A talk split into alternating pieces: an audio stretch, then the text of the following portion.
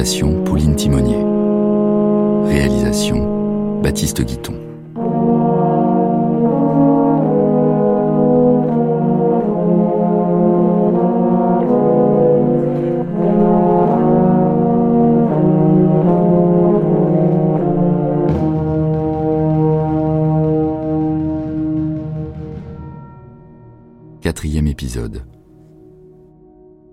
Étienne Lantier a été embauché comme mineur à la fosse du Voreux, près de Montsou, dans le Nord. Après avoir trouvé à se loger à l'auberge de Rasseneur un ancien de la mine, le père Maheu lui a proposé de prendre pension chez lui, dans le Coron. Étienne partage une chambre avec les enfants des Maheu, dont la jeune Catherine. Elle est avec un certain Chaval, mais cela ne les empêche pas d'être troublés par cette promiscuité des corps, surtout la nuit. Au Voreux, la grève menace devant des patrons toujours plus exigeants. Mais pour l'heure, tous sont réunis dans un ultime effort pour sauver Jeanlin, le fils des Maheu, et un autre ouvrier coincé au fond d'un puits par un éboulement soudain. Les mineurs attaquèrent l'éboulement avec la pioche et la pelle. L'heure de la sortie était venue, aucun n'avait mangé. Mais on ne s'en allait pas tant que des camarades se trouvaient en péril. Les ouvriers, en moins d'une heure, avaient fait la besogne d'un jour. Maheu s'obstinait avec une telle rage qu'il refusait d'un geste terrible quand un autre s'approchait pour le relayer un instant. Doucement Nous arrivons Faut pas les achever En effet, le râle devenait de plus en plus distinct. Maintenant, il semblait souffler sous les pioches même. Brusquement, il cessa. Tous silencieux se regardèrent. Il piochait, les muscles tendus à se rompre. Un pied fut rencontré, on enleva dès lors les terres avec les mains, on dégagea les membres un à un. La tête n'avait pas souffert, il était tout chaud, la colonne vertébrale cassée par une roche. Enveloppez-le dans une couverture et mettez-le sur une berline. On mioche maintenant Dépêchons Maheu donna un dernier coup et une ouverture se fit. On communiqua avec les hommes qui déblayaient l'éboulement de l'autre côté. Ils crièrent, ils venaient de trouver Jeanlin évanoui, les deux jambes brisées, respirant encore.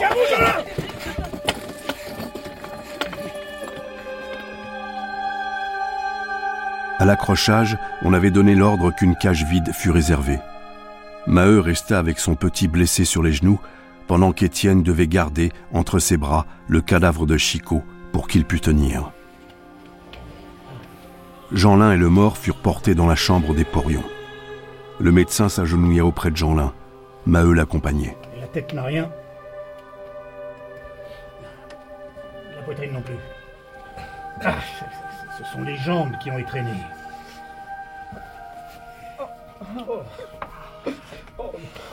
Hein C'est toi qui le père ah, Ne pleure donc pas. Je vois bien qu'il n'est pas mort. Aide-moi plutôt.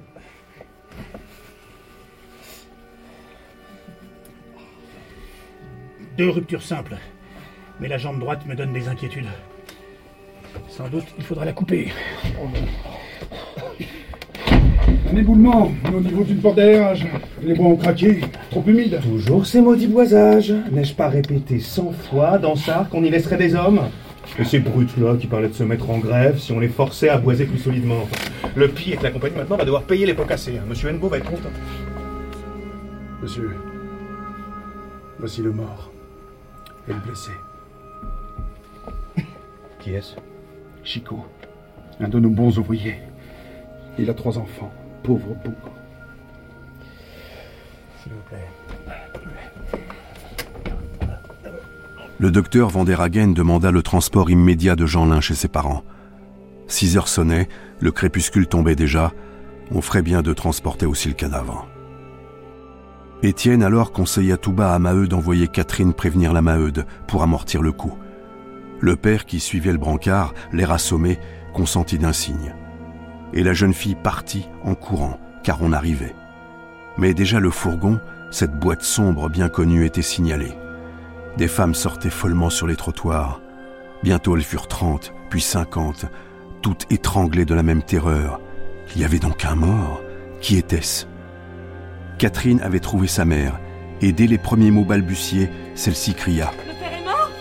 Vainement, la jeune fille protestait, parlait de Jeanlin. Sans entendre, la Maheude s'était élancée. et en voyant le fourgon qui débouchait devant l'église, elle avait défailli, toute pâle. La voiture passa, et derrière, la Maheude aperçut Maheu qui accompagnait le brancard. Alors, quand on eut posé ce brancard à sa porte, quand elle vit Jeanlin vivant, avec ses jambes cassées, il y eut en elle une si brusque réaction qu'elle étouffa de colère. C'est tout ça On nous estropie les petits maintenant Les deux jambes, mon Dieu Qu'est-ce qu'on veut que j'en fasse Je sais pas, les laisse nous passer. Et tout en aidant à monter le blessé, elle injuriait le sort. Elle demandait où l'on voulait qu'elle trouvât de l'argent pour nourrir des infirmes.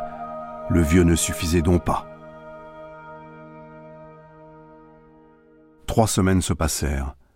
On avait pu éviter l'amputation. Jeanlin conserverait ses deux jambes, mais il resterait boiteux. Après une enquête, la compagnie s'était résignée à donner un secours de cinquante francs. En outre, elle avait promis de chercher pour le petit infirme, dès qu'il serait rétabli, un emploi au jour. Ce n'en était pas moins une aggravation de misère. Le dimanche soir, Étienne causa de la date prochaine du 1er décembre, préoccupé de savoir si la compagnie exécuterait sa menace. On veilla jusqu'à dix heures en attendant Catherine. Mais elle ne rentra pas. La Maheude ferma furieusement la porte au verrou, sans une parole. Le lendemain, toujours personne. Et l'après-midi seulement, les Maheux apprirent que Chaval gardait Catherine. Pour éviter les reproches, il avait quitté brusquement le Voreux. Il venait d'être embauché à Jean Bar, où elle le suivait comme herscheuse. Est-ce que je l'ai battue quand elle a eu ce chaval? Voyons, répondez Non, bien sûr. Nous l'avons laissé libre, parce que, mon Dieu, tout passe par là. Moi, j'étais grosse quand le père m'a épousée. Mais je n'ai pas filé de chez mes parents. Jamais je n'aurais fait la saleté de porter avant l'âge l'argent de mes journées à un homme qui n'en avait pas besoin. Oh, c'est dégoûtant, voyez-vous. On en arrivera à ne plus faire d'enfants. Comment faire vivre cette personne sans compter Estelle sur les trois francs du père? Autant se jeter en cœur dans le canal Ça n'avance à rien que tu tronges. Nous ne sommes pas au bout, peut-être. Ah, il est temps. Il est temps. Lorsque le 1er décembre la compagnie avait appliqué son nouveau système de salaire, les mineurs étaient restés calmes. À la fin de la quinzaine, le jour de la paye, ils n'avaient pas fait la moindre réclamation. Tout le personnel, depuis le directeur jusqu'au dernier des surveillants, croyait le tarif accepté. Et la surprise était grande depuis le matin devant cette déclaration de guerre. Pas un homme n'était descendu au Voreux, et la révolte ne se limitait pas au Voreux. C'était Mirou, c'était Crèvecoeur, c'était Madeleine, où il n'avait paru que les palefreniers. C'était la Victoire et Feutry-Cantel dans lesquels la descente se trouvait réduite d'un tiers. Saint Thomas seul avait son monde au complet et semblait demeurer en dehors du mouvement. Dès la veille, dans une réunion tenue chez Rasseneur, Étienne et quelques camarades avaient choisi les délégués qui devaient se rendre le lendemain à la direction. Lorsque le soir la Maheude sut que son homme en était, elle fut désolée et lui demanda s'il voulait qu'on les jetât à la rue. Fiche-moi la paix, hein Ce serait propre de lâcher les camarades. Je fais mon devoir. Tu as raison, vas-y. Seulement, mon pauvre vieux, nous sommes foutus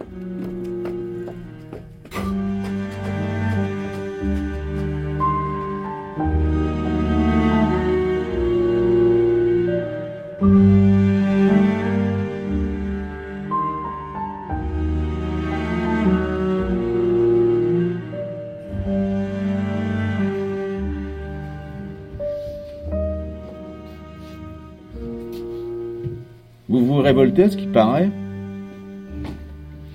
Voyons. Qu'avez-vous à me dire?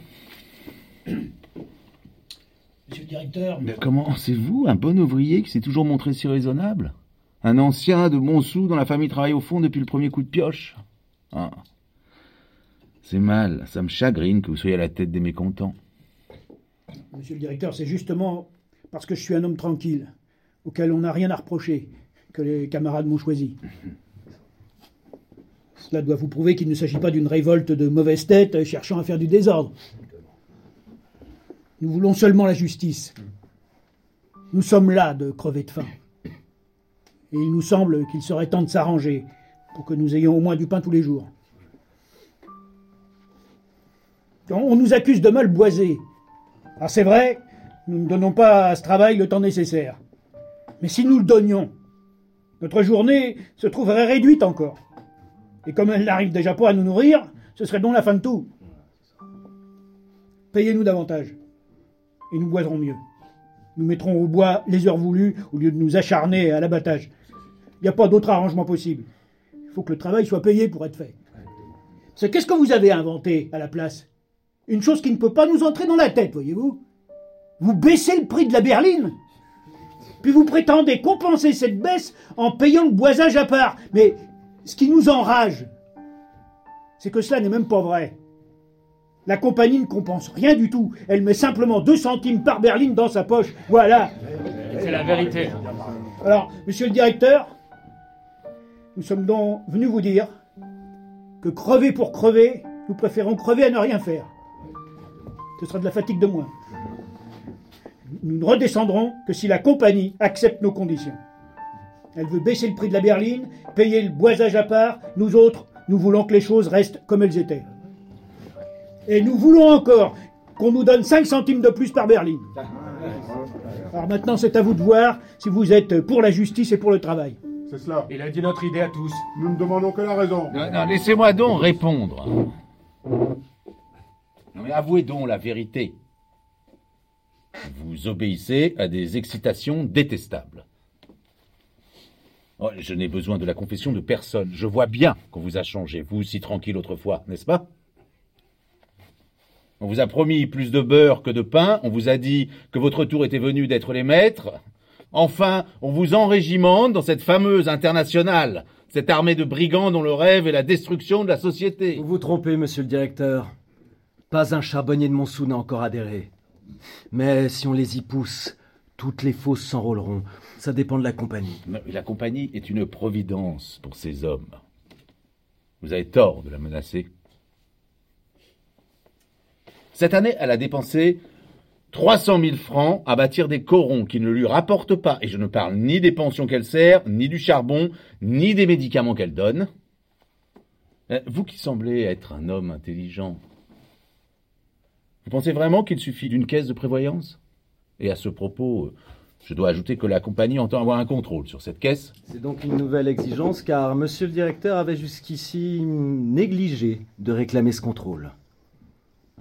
Notre désir par malheur est que la compagnie s'occupe moins de nous, qu'au lieu de jouer le rôle de providence, elle se montre tout bonnement juste en nous donnant ce qui nous revient. Est-ce honnête, à chaque crise, de laisser mourir de faim les travailleurs pour sauver les dividendes des actionnaires? Oh, monsieur le directeur aura beau dire, le nouveau système est une baisse de salaire déguisée, et c'est ce qui nous révolte, car si la compagnie a des économies à faire, elle agit très mal en les réalisant sur l'ouvrier. Ah, nous y voilà. Je l'attendais, cette accusation d'affamer le peuple. Mais comment pouvez-vous dire des bêtises pareilles, vous qui devriez savoir les risques énormes que les capitaux courent dans l'industrie? Une fosse tout équipée, aujourd'hui, coûte de 1500 000 francs à 2 millions. Presque la moitié des sociétés minières en France font faillite. Du reste, c'est stupide d'accuser de cruauté celles qui réussissent. Quand leurs ouvriers souffrent, elles souffrent elles-mêmes. Non, mais croyez-vous que la compagnie n'a pas autant à perdre que vous dans la crise actuelle? Mais vous ne voulez pas entendre, vous ne voulez pas comprendre. Oh, si. Si. Nous comprenons très bien qu'il n'y a pas d'amélioration possible pour nous tant que les choses iront comme elles vont. Et c'est même à cause de ça que les ouvriers finiront, un jour ou l'autre, par s'arranger de façon à ce qu'elles aillent autrement. Les autres délégués qui comprenaient mal sentirent que le camarade venait de réclamer leur part au milieu de ce bien-être. Et ils jetaient des regards obliques sur les tentures, sur les sièges confortables, sur tout ce luxe dont la moindre babiole aurait payé leur soupe pendant un mois. Enfin, M. Hennebeau, qui était resté pensif, se leva pour les congédier. Vous m'apportez vos exigences, je les ferai connaître à la régie, puis je vous transmettrai la réponse. Vous réfléchirez, mes amis, vous comprendrez qu'une grève serait un désastre pour tout le monde. Avant une semaine, vous mourrez de faim. Comment ferez-vous? Je compte sur votre sagesse d'ailleurs, et je suis convaincu que vous redescendrez lundi au plus tard. Réfléchissez avant de faire des bêtises.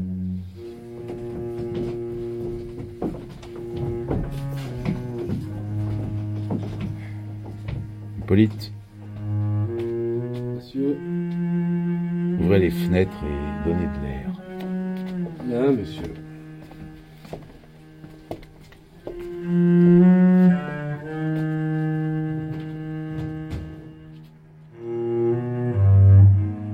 Quinze jours s'écoulèrent.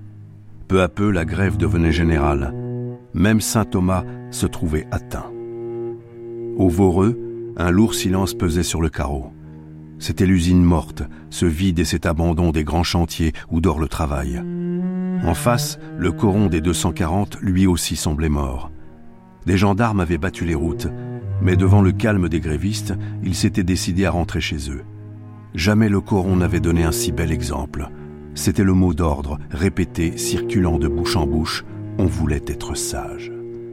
Pourtant, un continuel va-et-vient emplissait de monde la maison des Maheux. Étienne, à titre de secrétaire, y avait partagé les 3000 francs de la caisse de prévoyance. Ensuite étaient arrivés quelques centaines de francs, produites par des souscriptions et des quêtes. Mais aujourd'hui, toutes les ressources s'épuisaient. Les mineurs n'avaient plus d'argent pour soutenir la grève et la faim était là, menaçante. Dès le samedi, beaucoup de familles s'étaient couchées sans souper. Et en face des jours terribles qui commençaient, pas une plainte ne se faisait entendre. Tous obéissaient au mot d'ordre avec un tranquille courage. Puisqu'on leur avait promis l'ère de la justice, ils étaient prêts à souffrir pour la conquête du bonheur universel. La faim exaltait les têtes. Jamais l'horizon fermé n'avait ouvert un au-delà plus large à ces hallucinés de la misère.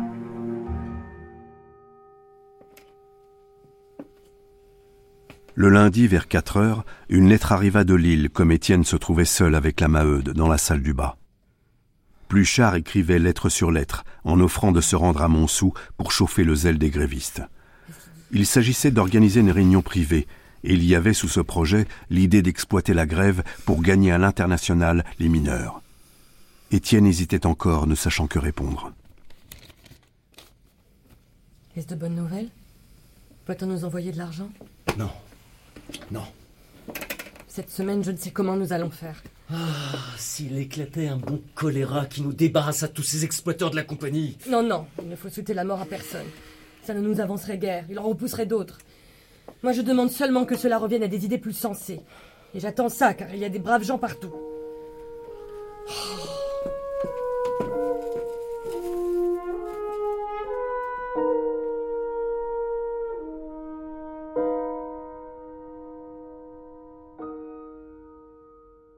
Depuis sa fuite avec Chaval, un mois auparavant, Catherine n'avait plus reparu au coron. Qu'est-ce que tu viens ficher ici? Je ne veux plus de toi, va-t'en Maman, c'est du café. Et du sucre. Oui, pour les enfants. J'ai fait des heures. J'ai songé à eux. Au lieu de nous apporter des douceurs, tu aurais mieux fait de rester à nous gagner du pain. Filer avec un homme, se coller à 16 ans lorsqu'on a une famille dans le besoin Dis, qu'est-ce que tu as dans la peau à ton âge? Oh, s'il n'y avait que moi, pour ce que ça m'amuse. C'est lui, quand il veut. Je suis bien forcée de vouloir, n'est-ce pas? Parce que vois-tu, il est le plus fort. Est-ce qu'on sait comment les choses tournent? Enfin, c'est fait. Et ce n'est pas à défaire, car autant lui qu'un autre maintenant. Faut bien qu'il m'épouse. Si tu reviens pour rester, entre. Autrement, file tout de suite. Et estime-toi heureuse que je sois embarrassée, car je t'aurais déjà fichu mon pied quelque part. Ah Je t'ai suivi. Savais bien que tu revenais ici t'en faire foutre jusqu'au nez. Et c'est toi qui le paies, hein? Tu l'arroses de café avec mon argent? Allez, sors Seras-tu, mais nom de Dieu! Eh, Un joli métier, hein De garder la maison pendant que ta putain de fille est là-haut, les jambes en l'air, hein. À la porte, Chaval se retourna de nouveau vers la Maheude, clouée sur sa chaise. Elle en avait oublié de rentrer son sein après avoir allaité Estelle, et le sein énorme pendait, libre et nu, comme une mamelle de vache puissante. Quand la fille n'y est pas, c'est la mère qui se fait tamponner. Mais bah, montre-lui ta viande. Il est pas dégoûté, hein, ton salaud de logeur. Étienne voulut gifler le camarade. Les deux hommes se trouvèrent face à face, le sang dans les yeux. C'était une vieille haine, une jalousie longtemps inavouée qui éclatait. Maintenant, il fallait que l'un des deux mangeât l'autre.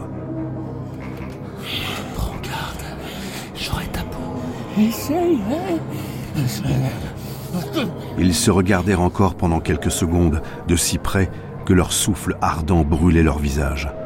Et ce fut Catherine, suppliante, qui reprit la main de son amant pour l'entraîner. Elle le tirait hors du coron, elle fuyait sans tourner la tête.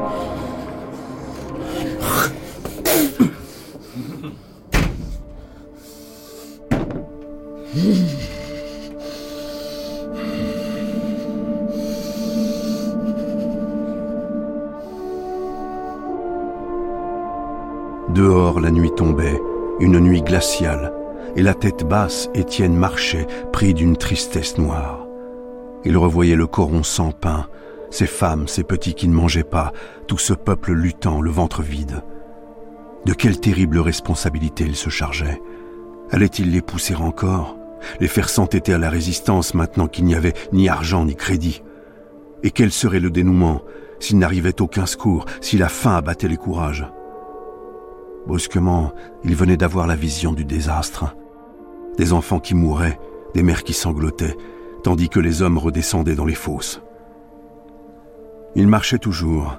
L'idée que la compagnie serait la plus forte et qu'il aurait fait le malheur des camarades l'emplissait d'une insupportable angoisse. Il entra s'attabler à l'avantage pour avertir nettement Rasseneur qu'il allait écrire à Pluchart de venir tout de suite. Sa résolution était prise. Il voulait organiser une réunion privée car la victoire lui semblait certaine si les charbonniers de Montsou adhéraient en masse à l'international.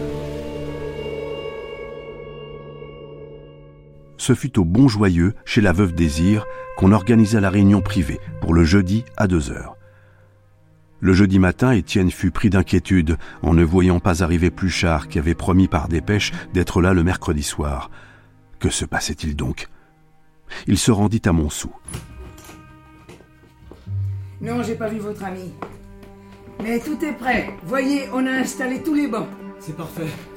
Et vous savez, vous êtes chez vous. Gueulez tant que ça vous plaira. Faudra que les gendarmes me passent sur le corps s'ils viennent. Bonjour. Tiens, Rasner. C'est déjà toi. Je vous laisse.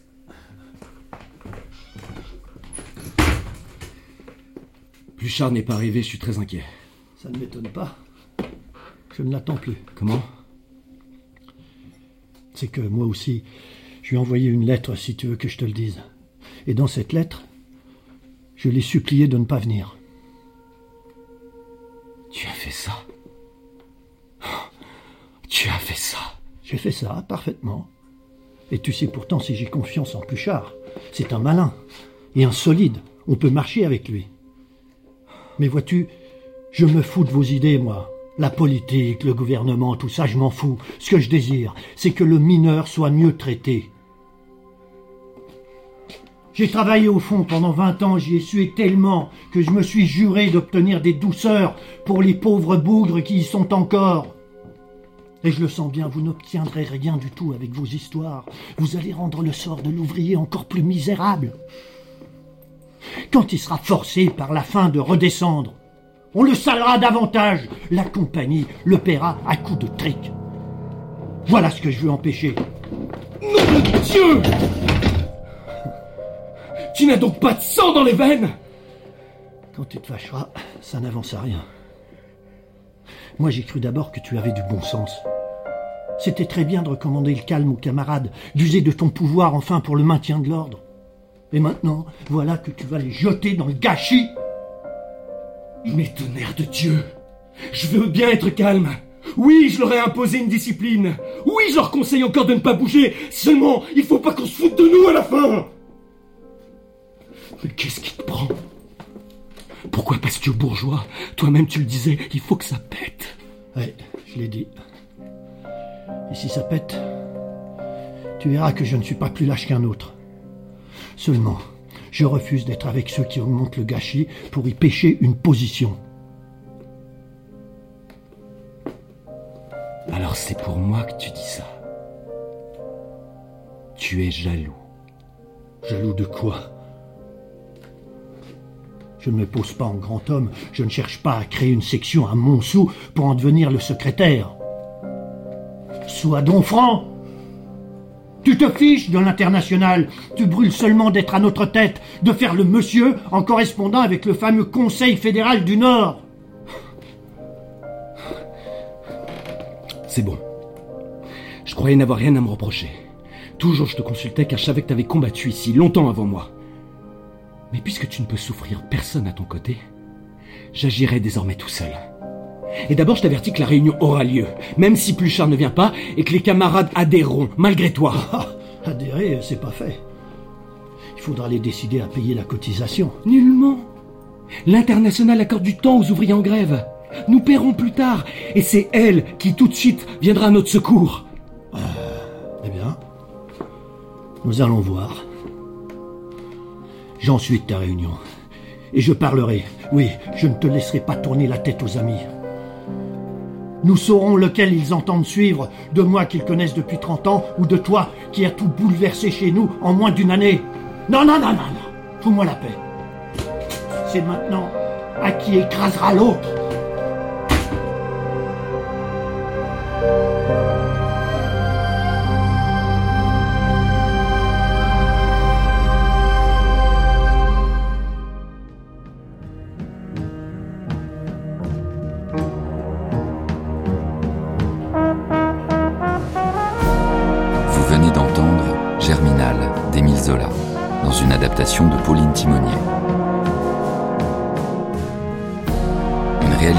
De Baptiste Guiton. Quatrième épisode. Avec Mohamed Rouabi, Émeric Le Vincent Garanger, Emeline Bayard, Myrtille Bordier, Quentin Bayot, Jules Ritmanik, Didier Brice, Jérôme Quintard, Julien Campagny, Louis-Do de Langsin, Vincent Nemeth, Martine Chambacher, Pauline Ziadé, Zélie Chalvignac, Clara Noël, Aurélien Ozinski et Sophie Dole. Musique originale, Sébastien Quincé. Bruitage, Bertrand Amiel. Conseillère littéraire, Emmanuel Chevrière. Prise de son, montage et mixage, Manu Couturier, Valentin Azanzielinski. Assistante à la réalisation, Claire Chéneau. Retrouvez l'intégralité du générique sur franceculture.fr.